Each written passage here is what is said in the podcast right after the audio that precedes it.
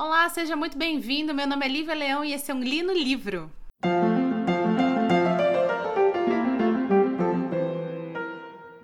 Livro de hoje, eu escolhi ele é, porque a Netflix vai lançar agora em abril um seriado baseado nesse livro. E eu também tropecei nele quando eu tava procurando um audiobook lá no Storytel, aquele aplicativo de audiobook, de audiobook que eu utilizo e que infelizmente ainda não me patrocina. O nome do livro então é Sombriossos da Lim Bardugo. Bardugo, ela é uma moça super nova, ela tem 45 anos. O primeiro trabalho dela é o Sangue e Ossos, que é de uma trilogia chamada trilogia Grisha e ela é israelense. Israelense, israelita, israelense, israelita, enfim, ela é de Israel. Ela é uma escritora de YA, o Sombriossos é um livro YA, fazendo parte de uma trilogia YA, e ela também tem trabalhos para descer. Ela já escreveu Mulher Maravilha, é, Mulher Gato, Batman e Superman. Eu, particularmente, desde Injustice, não leio mais nada da, do selo DC em si. Aliás, nem da Marvel. Eu só tô nos, nos classicões ou na nas graphic novels autorais, assim. Então não poderei dar a minha opinião neste quesito sobre a moça, mas posso dar a opinião sobre o primeiro romance dela, que é o Sombra e Ossos. Então, Sobre Ossos, ele vai contar a história de, adivinha, uma órfã. Gente, eu queria entender qual é a obsessão que as pessoas têm com órfãos em YA. Eu queria muito entender isso. Realmente, é, não sei, é, aliás, existe né, esse arquétipo do herói, que não é um arquétipo que visto só em YA, eu tô sendo super implicante nessa situação, mas é um arquétipo do órfão que é feio, ou é desajeitado, ou enfim, não, não se enquadra, e aí de repente ele descobre que ele é um mágico, um wizard Harry. existe esse arquétipo, né? E é um arquétipo muito utilizado em é, fantasia, porque é um arquétipo do herói, é o herói que vai ser construído. A jornada do herói começa assim, né? É, para quem não sabe, a jornada do herói é uma estrutura narrativa. Como é que vai funcionar a jornada do herói? Você sempre vai ter esta pessoa que está lá no, no condado, ou em Tatooine, ou em Ravka, que no caso da nossa, da nossa protagonista, a cidade onde ela, a, a país onde ela mora é Ravka, está lá vivendo sua vida e de repente existe um chamado para uma aventura, algo que ela não queria, que caiu no colo dela. É, seria nesse caso um anel, ou seria uma mensagem de uma princesa intergaláctica pedindo ajuda. Aí você tem essa, esse momento momento em que o herói ele vai decidir se ele vai ou não abrir mão da tranquilidade da sua casa, da sua vida para ir atrás dessa aventura, que é óbvio que ele vai, porque o herói, ele é uma pessoa de coração bom, ele quer ajudar as pessoas. Aí ele encontra um mentor, que pode ser o Gandalf, que pode ser o Ben Kenobi, que pode ser, vamos entrar no que pode ser no caso de Sombriossos.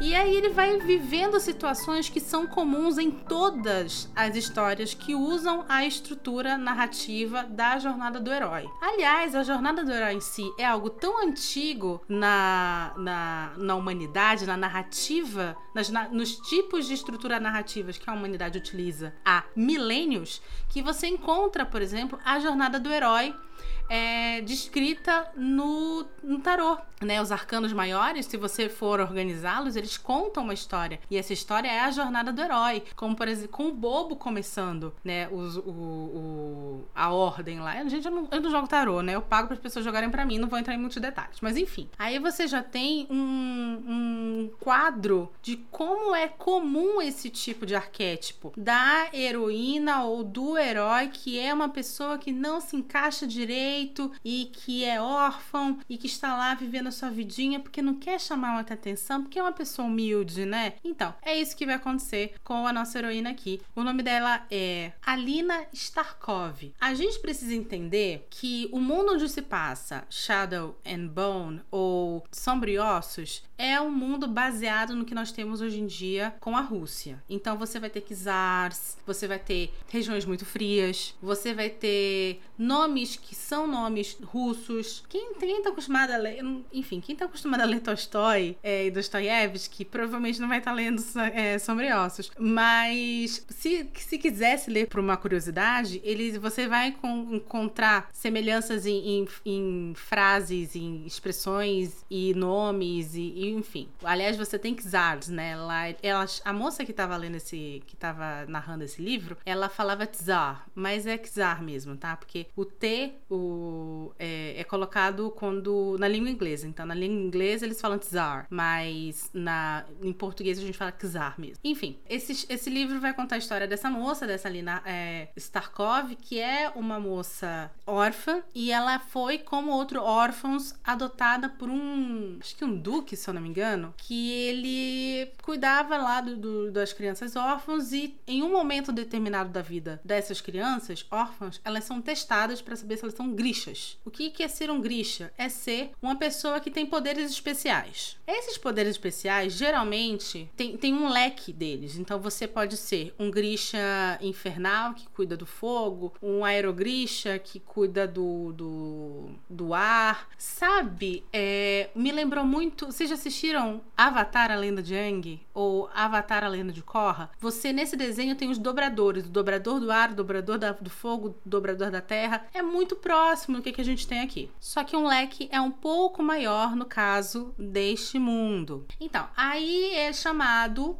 para, para a casa do Duque umas pessoas que são grixas, que são essas pessoas especiais, para elas, na verdade, testarem essas crianças. E todas as crianças passam por isso, não só as órfãs, mas a gente está concentrando nela, nas órfãs aqui, porque é a galera lá da, da Alina. A Alina é testada aos 8 anos de idade, é descoberto que tanto ela quanto o melhor amigo dela, o Mali, não, eles não não são especiais, eles não são grixas e ela vai viver a vida dela assim. Ela cresce do lado dele, cresce nessa casa e ela me parece ter, por sinal, é, em vários momentos da, da história, ela vai ter lembranças de quando ela morava nesta casa do Duque. E ela tem lembranças muito felizes. Isso, na minha concepção, vai ser muito importante na história para decisões que a Lina vai tomar que vão fazer sentido baseado nessas lembranças que ela tem da infância. Como ela é diferente, por exemplo, se a gente pegar outro, outro grande herói clássico dentro da jornada do herói, que é o Harry Potter. Harry Potter teve uma infância horrorosa. Ele morava embaixo da, da escada dos tios. Então, quando ele descobre que ele é um mago, né? Ele tá super feliz, ele quer ir pra Hogwarts. A Alina, ela tem uma conexão muito forte com o passado dela, com o melhor amigo dela, com a casa onde ela foi criada, porque ela teve uma infância feliz, mesmo sendo órfã. Isso é muito importante para esse personagem e eu achei muito enriquecedor para esse personagem, porque isso vai afetar diretamente as decisões que ela vai tomar no final do livro. Enfim, a Lina cresce com o Maley do lado dela. É, eu tô falando o nome dele errado, mas vamos chamar de Maley. O Maley tá do lado dela, eles são felizes, ele vira. Eu não lembro o que, que ele vira, acho que ele vira soldado e ela vira uma cartógrafa, uma assistente de cartógrafo. E tem uma coisa muito importante nesse mundo onde ela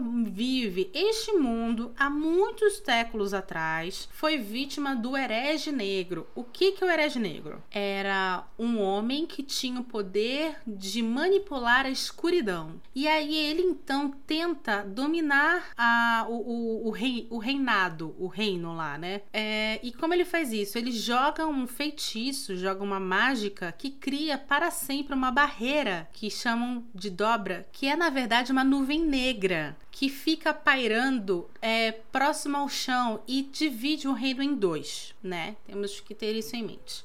E, e, e, essa barreira, essa nuvem negra, essa névoa densa negra é recheada de criaturas é, violentas e que voam como se fosse void, um, criaturas do void, entendeu? Vocês já assistiram a, O Nevoeiro do Stephen King? Ou leram o Nevoeiro? Eu prefiro o, o conto do que o, o, o, filme. Mas é muito próximo daquilo, só que o nevoeiro é branco e aqui nós temos então este, este nevoeiro negro denso. Enfim, um belo dia, a Lina e o seu amigo são é, solicitados. Está tendo uma guerra entre os lados do reino que ficaram separados, é, e então eles são solicitados como parte do exército, como parte da força de, de armamento deste, deste país, que eles entrem nessa dobra, neste, neste nevoeiro negro, para chegar até o outro lado e poder então é, lutar. Ela vai como assistente de cartógrafo e ele vai como soldado lá. Eles são atacados, obviamente, pelos, pelos animais e ele, durante o ataque, ele é ferido, ela fica desesperada e aí ela vê um clarão muito forte que espanta os bichos e salva o melhor amigo e todo mundo que estava lá naquela embarcação com ela. É então descoberto que a Lina, ela tem sim poderes, ela é uma grisha. Ela é uma grisha muito rara, que é a grisha que da luz, da luz do sol, não vou lembrar. É uma grisha que vai manipular o poder da luz do sol, diferente lá do herege negro que há muitos séculos atrás manipulou a escuridão. Nós temos aqui um papel de um personagem chamado Darkling, que é o general das forças daquele país. Ele é um cara muito bonito, muito charmoso, e ele é como o herege negro. Ele também é uma pessoa que manipula as sombras. Enfim, esse é o plot do livro. É um livro que ele é muito rapidinho. Ele, eu não vou saber obviamente quantas páginas ele tem, mas ele foi uma uma escuta de 9, 10 horas de duração, que para mim é um livro pequeno, porque isso foi praticamente dois dias de trabalho que eu li liguei assim que eu entrei e pronto. E é um livro que, na minha opinião, é muito bem escrito. O que me fez não ter tanto abuso dele como eu tenho geralmente de é, YAs. Aliás, no último episódio do, do As Quatro Rainhas Mortas que eu falei de YA, eu fui super injusta. Existe sim um YA que eu gosto muito, chama-se Leonora Park, de uma escritora chamada é, Rainbow Rowley. E esse livro é fantástico. É um YA, mas é só. É a única coisa boa que ela escreveu. Todo o resto que ela escreveu ali é uma bosta. Mas esse é muito bom e vale por toda a, a bibliografia dela. Mas enfim, voltando para é, Sombriossos. É sim um livro muito bem escrito. Os personagens são muito bem desenvolvidos. Existe sim situações altamente clichês. Você consegue entender o que vai acontecer no livro. Você sabe quem vai trair quem. Você sabe as revelações que vão acontecer. Os personagens que você vê, você vê em Jogos Vorazes. Você vê em, em tudo quanto é livro de fantasia, o YA que tem por aí. Você consegue identificar os mesmos personagens, os mesmos arquétipos. Aqui a gente está trabalhando num livro que é um livro que segue a regra do YA de fantasia ao pé da letra. Vamos lembrar que esse livro ele é de 2012, então ele é um livro antigo. É, na, é gente, a gente tá 10 anos, né? Praticamente 10 anos de, de existência. Tá indo para 9 para 10, na verdade. Então, muito, muito provavelmente esse livro é um livro famoso. Eu já ouvi falar dele antes de começar a, a lê-lo e antes de saber da adaptação da Netflix. Então, muito provavelmente muita gente bebeu naquela fonte. Mas, gente, mais uma vez, Jornada do Herói é um negócio que existe há milênios, então também não é novidade. Assim, no mundo da literatura, deste tipo de, de literatura, onde existe um gênero muito fechado, que é o gênero de YA, no caso, nada se cria, tudo se copia tá bom? A grande beleza dos Sombriossos é que sim, ele é um livro extremamente bem escrito e com personagens que todas as suas é, ações, elas são ações enraizadas em coisas que foram muito bem explicadas pela autora ao longo da narrativa. Então, é um livro fácil, gostoso e um livro tranquilo de se ler, que em nenhum momento você vai bater o livro assim e falar, ah, eu não quero mais ler essa bosta que não faz o mínimo sentido. Não, você vai conseguir comprar. E é por isso que eu fiquei tão interessada em. O, o trailer do, do Netflix é fantástico. Eu fiquei muito interessada quando vi o trailer. Eu fiquei interessada também em continuar essa trilogia. Olha só, Lívia quer ler uma trilogia de YA. Enfim, é, não espere muito se você for, for ler este livro ou assistir o seriado. Se bem que o seriado me falaram que não vai ser só essa trilogia, vão ser outras outras, outros contos, outros livros que essa autora escreveu. É, inclusive, ela tem uma duologia ou trilogia, se não me engano, que é a continuação dessa trilogia Grisha aqui. Não espere muito, espere sim um livro de, de YA, um livro de YA muito bem escrito, com personagens com suas evoluções muito bem destrinchadas durante a leitura e principalmente um mundo bem rico e muito plausível. Essa coisa da, da dela ter se baseado na antiga Rússia, para mim, que sou muito fã da história dos Romanov, li muito Tolstói, nunca li Dostoiévski, mas quem sabe um dia, foi super importante porque eu consegui ter uma identificação com as descrições feitas daquele mundo, mesmo tendo, obviamente, fantasia incluído no meio. É... Outra coisa que eu queria deixar muito claro aqui: é um livro, como eu disse, que tem seus arquétipos muito clássicos, que tem o que as pessoas podem chamar de clichês. Mas às vezes, senhoras e senhores, um livro ele pode ter isso e ainda assim ser muito bom. Às vezes a gente vê isso é, muitas vezes em filme de super-herói. Ou atualmente que tem esse, essa comunidade da internet que toda vez que cai na rede o, um, um, novo seriado, eu, eu tava assistindo WandaVision, por exemplo, e as pessoas ficam loucas criando expectativas e, e, e, e vendo conexões, easter eggs e papapá e discutindo aquilo, pode parecer que o arquétipo clássico, o clichê, a história, a narrativa clássica, a estrutura clássica, é, sejam chatos, sejam mais do mesmo. Eu acho que num livro ou em qualquer história dramática, não, no que vale não é o que acontece realmente, mas como acontece. Eu já li muitos livros com estruturas muito próximas. Os livros do King têm estruturas muito, muito parecidas umas com as outras. E ele sim é um dos meus autores favoritos. É um autor que eu leio assim, devoro livros e livros. Esse é um livro desse. Ele pode ser chamado de um feijão com arroz, mas um feijão com arroz muitíssimo bem feito, senhoras e senhores. Então eu não tiro é, a razão de pessoas que são muito fãs dessa, dessa saga. Essa saga tem sim alguns problemas que os OAEs têm, como por exemplo, um protagonista romântico que vai ser abusivo com a mocinha? Tem, mas em nenhum momento eu acho que essa mocinha é realmente subjugada por nenhum desses protagonistas românticos que estão disputando o amor dela. Eu não acho que essa mocinha tenha um, um problema de é, abuso em seus relacionamentos amorosos dentro desse livro. Eu vou ser super sincera, posso estar errada, sou um ser humano e interpreto as coisas de maneiras é, não muito corretas às vezes, mas eu não senti, não me senti incomodada em nenhum momento pelo relacionamento que ela desenvolve com nenhum dos personagens aqui. Aliás, eu preciso dar um aviso para vocês antes de terminar esta,